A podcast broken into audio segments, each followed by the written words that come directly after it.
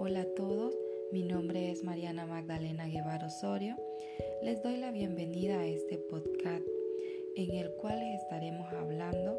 sobre las interacciones que se dan entre un fármaco y los alimentos. Estas son las interacciones que más suelen eh, pasar y es por eso que tenemos que tener sumo cuidado con las indicaciones que el médico nos da para administrar ese fármaco, ya que hay algunas que se deben administrar en ayuna y eh, para eso debemos de recomendarle al paciente también que eh, se mantenga en una posición vertical para que el fármaco pueda eh, tener una mejor absorción. Pero también hay fármacos que se pueden administrar con los alimentos o después de comer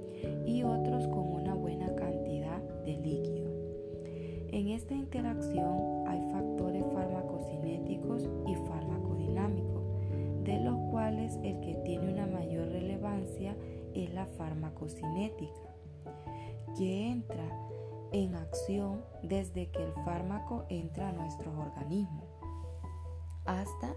que se da en los niveles plasmáticos determinados. Es ahí, en los niveles plasmáticos, donde la farmacodinamia es parte en el sitio requerido de la acción del fármaco. Hay interacciones que afectan la absorción del fármaco debido a que hay medicamentos que son administrados por la vía oral, al igual que los alimentos,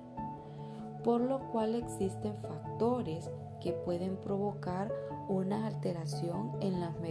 mecanismos de absorción, distribución y metabolismo de los fármacos. Eh, también existen alimentos o grupos de alimentos especialmente significativos como ser diversos tipos de verdura,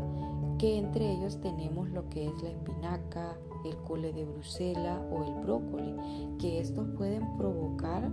una disminución del fármaco en el organismo. Aunque hay también eh, alimentos como ser la naranja o el zumo de la lima o de la toronja que nos pueden ayudar a favorecer la absorción del hierro y en consecuencia a mejorar la biodisponibilidad del fármaco.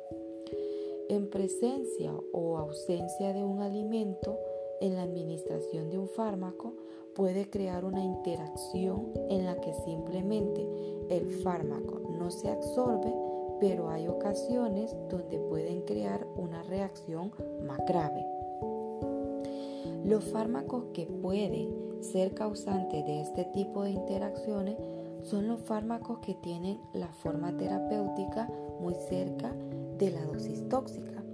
pero también hay otros tipos de fármacos que son los fármacos que con pequeñas dosis realizan cambios muy grandes en la acción del fármaco. Muchas gracias por su atención.